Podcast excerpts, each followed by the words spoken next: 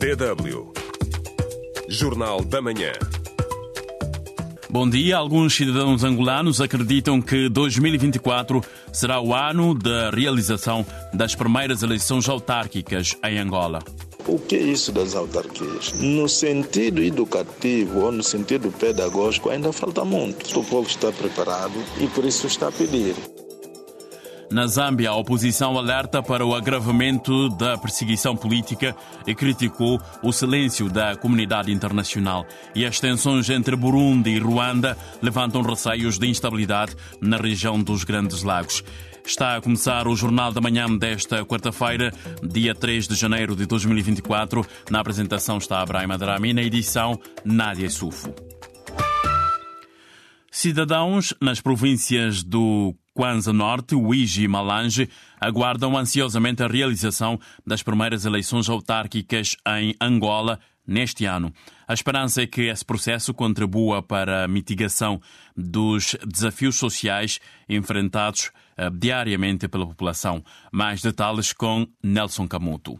Manuel Gonga, residente no Kwanza Norte há mais de 35 anos e especialista em políticas públicas e governação local, expressou otimismo em relação ao ano de 2024. Em entrevista à DW África, Gonga destacou a importância da aprovação na generalidade da última lei do pacote legislativo autárquico e a realização das eleições nos 164 municípios do país. Apesar de desafios políticos na Assembleia Nacional, Gonga acredita que o presidente angolano João Lourenço será pioneiro nesse significativo desafio. Daqui a mais anos, menos anos, quando pensarmos em João Manuel Gonçalves Lourenço, estaremos a pensar que é o primeiro presidente que teve a coragem de institucionalizar as autarquias em Angola. E será um benefício. Em Malange, o padre Dionísio Muquiche, presidente da Comissão Mista dos Direitos Humanos de Justiça e Paz, expressou elevada das expectativas na província. O religioso pediu mais divulgação por parte das autoridades sobre o conceito de autarquias, defendendo a necessidade de educar e instruir as comunidades sobre o assunto. O Estado deveria publicitar, deveria canais para transmissão, para conferências, para debates, a instrução das comunidades. O que é isso das autarquias? No sentido educativo ou no sentido pedagógico ainda falta muito, mas este que estamos a dizer, quem não tem tempo para si mesmo não pode ter tempo para os outros. O povo está preparado e por isso está a pedir. Apesar do entusiasmo em torno das eleições autárquicas, o jurista e analista de política nacional Luís Joaquim Ernesto alertou para a importância de investir no desenvolvimento humano. Ele ressaltou que as autarquias por si só não garantirão o desenvolvimento sustentável de Angola, destacando a necessidade de cidadãos patriotas e éticos para impulsionar o progresso. Até países, por exemplo, em África, que já têm autarquias, anda comportamento de roubalheira. Não vamos olhar para as autarquias como elemento isolado que vai trazer o desenvolvimento de Angola, se não termos cidadãos, além de cidadãos patriotas, que vão então trazer uma nova roupagem para garantir o desenvolvimento sustentável. Existem preocupações em alguns setores de que a proposta de lei sobre a nova divisão política administrativa possa ser um obstáculo para a aprovação da última lei do pacote legislativo, mas a esperança e a expectativa da população angolana para o sucesso desse processo permanecem elevadas. De Malange para a DW, Nelson Camuto.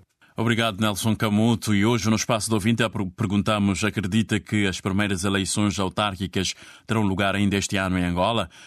Carlitos Martinho diz que quando um governo impede a aprovação de uma lei é porque está a esconder alguma coisa e não confia no processo uh, do governo angolano para a realização das primeiras eleições autárquicas em Angola. Castigo Viano comenta que o governo angolano não quer eleições locais porque sabe que vai perder em vários municípios. Pode responder à pergunta do dia no Facebook da DW África facebook.com barra DW Português. Estamos à espera das suas reações.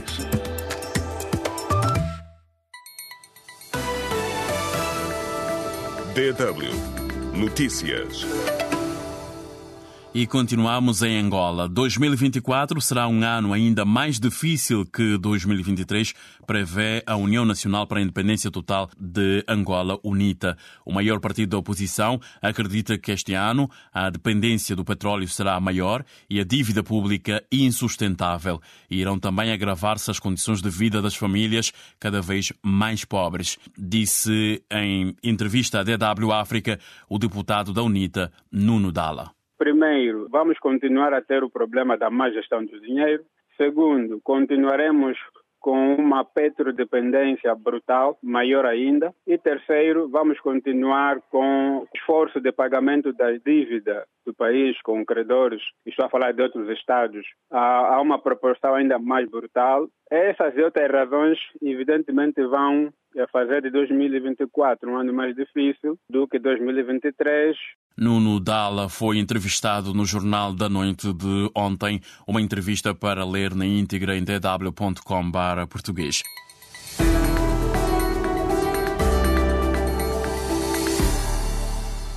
Três cidadãos de nacionalidade chinesa foram detidos, suspeitos de morte de um seu conterrâneo na província de Nampula, no norte de Moçambique. Em causa está uma alegada dívida de mais de 700 mil meticais, cerca de 10 mil euros, anunciou ontem a polícia moçambicana. Segundo a polícia, a vítima teria tirado uma arma na tentativa de se proteger, mas os agressores conseguiram neutralizá-los e agrediram-no. O bispo de Pemba diz-se preocupado com a normalização do terrorismo em Cabo Delgado. Dom Juliace, citado pelo Novo Jornal, ou pelo jornal O País de Moçambique, diz que Cabo Delgado corre o risco de conviver com o terrorismo para sempre e tornar-se zona de violência extrema caso se continue a considerar-se normal a situação de segurança e a desvalorizar as mortes que não param de ocorrer na província. O vice-primeiro-ministro de Cabo Verde, Olavo Correia, prometeu rigor para atingir as prioridades fixadas no Orçamento Geral do Estado para 2024. Numa conferência de imprensa para apresentar o orçamento promulgado pelo presidente José Maria Neves no final de 2023, o governante destacou o contexto externo desafiante devido às crises internacionais que se vivem. É um orçamento do Estado que foi construído para responder às demandas no plano interno e no plano externo. Por isso, nós fixamos três prioridades para o Orçamento do Estado para 2024 e vamos ser muito rigorosos em relação ao seu atingimento. A primeira tem a ver com a estabilidade. Estabilidade da moeda, se quisermos, da inflação, estabilidade de rendimentos das pessoas, salários, remunerações, pensões, e estabilidade macroeconómica, para este ano, o governo cabo-verdiano prevê um crescimento econômico de 4,7% e uma taxa de desemprego de cerca de 8%. DW África. Deutsche Welle. A oposição zambiana alerta para o que afirma ser o agravamento da perseguição política protagonizada pelo UPND, o partido no poder, e criticou também o silêncio da comunidade internacional. A reportagem de Glória Mochingue foi adaptada por Cristina Krippel. Xixala Cateca, líder do partido da oposição New Heritage, manifestou recentemente a sua preocupação perante o que afirma ser a perseguição política por parte de membros do partido governamental UPND. Nas últimas semanas, disse, foram detidas, brutalizadas e simplesmente assediadas ou intimidadas várias figuras da oposição. Cateca e outros políticos da oposição estão também preocupados com o silêncio da comunidade internacional sobre esta questão. A opinião é partilhada pelo especialista em relações internacionais Kelly Skaunda, que recentemente trabalhou como diplomata na Embaixada da Zâmbia na Alemanha. Kaunda refere que o silêncio é especialmente notório desde que o novo governo entrou em funções. Sim, têm estado calados desde que este governo entrou em funções, especialmente no que diz respeito à questão da governação. O relatório 2022 da Embaixada dos Estados Unidos da América na Zâmbia constatou que houve numerosas violações dos direitos humanos, quer nos meios de comunicação social, quer na brutalidade policial, quer nas execuções extrajudiciais.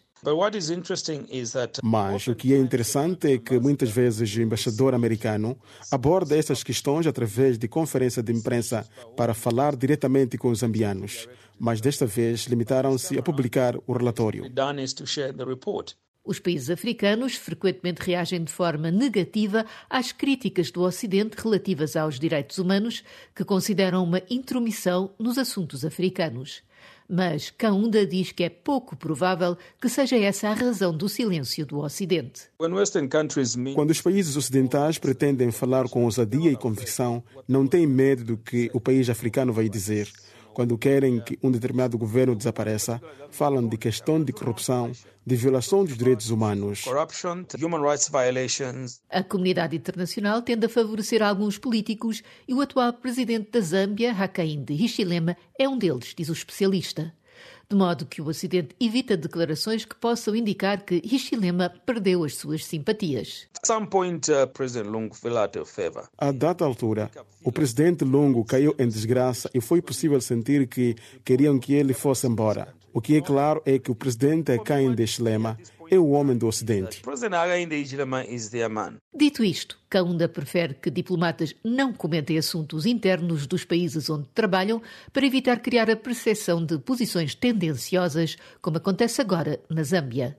Os zambianos são perfeitamente capazes de resolver os seus próprios problemas, afirma o especialista. Cristina Cripal, DW.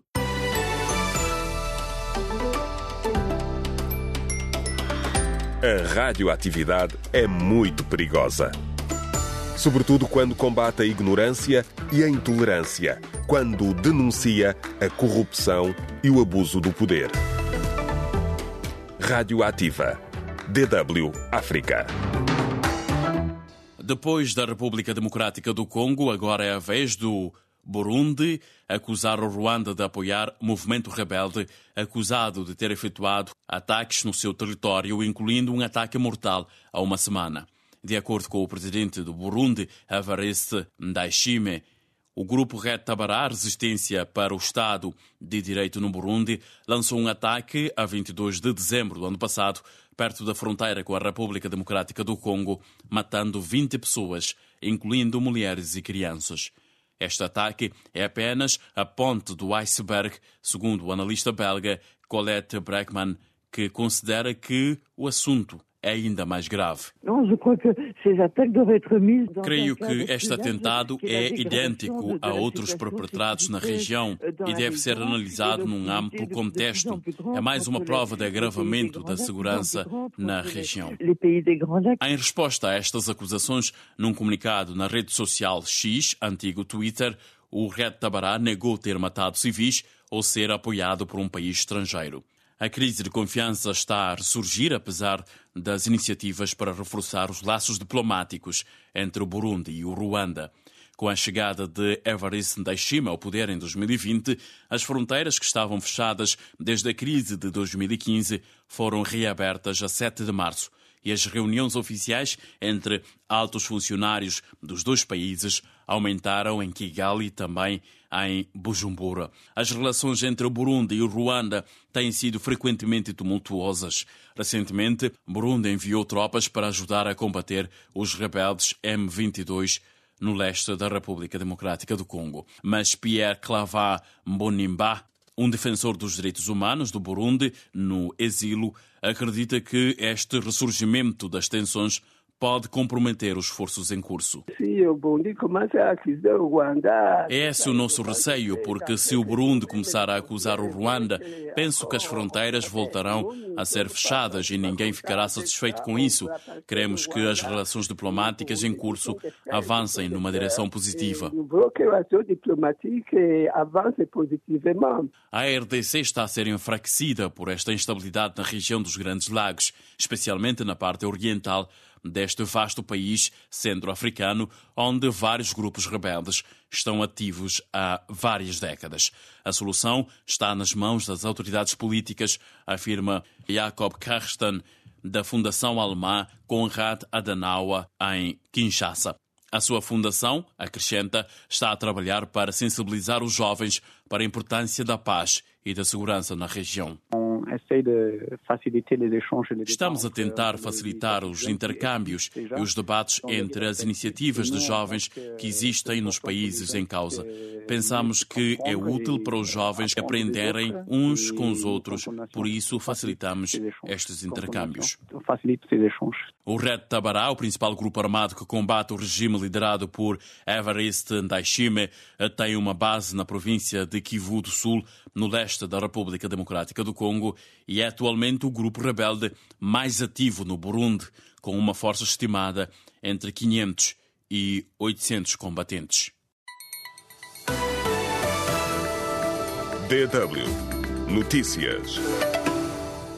Está a ouvir a emissão da manhã da sua DW África, emissora internacional da Alemanha a partir de Bonn.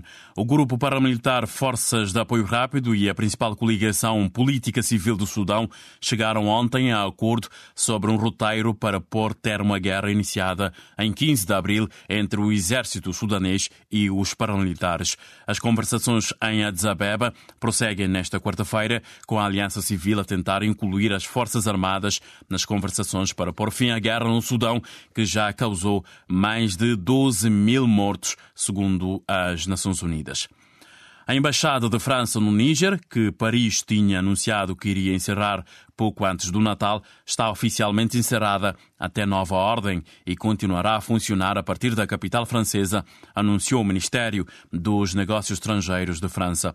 O encerramento de uma embaixada, uma medida extremamente rara, foi decidida, ehm, foi decidido ao mesmo tempo que se eh, processou a retirada dos últimos soldados franceses destacados no Níger no âmbito da luta contra o terrorismo que deixaram o país em 22 de dezembro.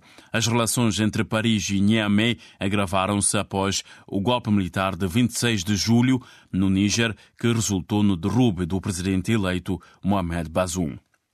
Hezbollah garante que o assassínio de alto dirigente do Hamas não ficará impune. O grupo xiita libanês garantiu eh, que o assassínio por Israel eh, do número 2 do movimento islamita palestiniano, Hamas, eh, Saleh al Arroui, nos arredores a sul de Beirute, é uma agressão grave contra o Líbano e não ficará sem resposta nem impune. O Hamas confirmou ontem a morte eh, do número 2 eh, eh, do grupo no bombardeamento com um drone israelita. A Rússia lançou cerca de 300 mísseis e 200 drones contra a Ucrânia desde 29 de dezembro, denunciou o presidente ucraniano. Volodymyr Zelensky lembrou aos aliados que cada sistema de defesa aérea e míssil adicional permite salvar mais vidas. O Ministério da Defesa taiwanês afirmou hoje ter detectado quatro balões chineses sobre a linha mediana do Estreito de Taiwan, que separa a ilha da China continental, três dos quais a sobrevoar diretamente a Formosa. O número de mortos do terremoto que atingiu o centro do Japão na segunda-feira subiu para 62, de acordo com o um novo balanço feito pelas autoridades locais. O último balanço apontava para 48 vítimas mortais. DW Espaço do Ouvinte. No espaço do ouvinte de hoje perguntamos se hum, acredita que as eleições eh, autárquicas, as primeiras eleições autárquicas, terão lugar em Angola ainda no decurso deste ano. Esta é a pergunta matinal que colocamos no nosso Facebook. É que cidadãos nas províncias do Kwanza Norte, Uiji e Malange aguardam ansiosamente a realização das primeiras eleições autárquicas em Angola este ano. A esperança é que o processo também possa contribuir para o desenvolvimento local e melhorar a qualidade de vida das populações. Rite Silva diz que eh, angolanos não devem aceitar observadores eh, vindo dos seguintes países, como é caso eh, de Moçambique, Portugal e França, e ele diz principalmente de Moçambique. Também recebemos aqui comentário de Rafael Francisco, que cumprimenta os ouvintes da DW África. Também bom dia. Diz que João Lourenço e MPLA não vão viabilizar tão cedo o pacote legislativo que vai permitir a realização das eleições autárquicas. A todos, muito obrigado. Votos de bom dia, continuação de uma boa semana.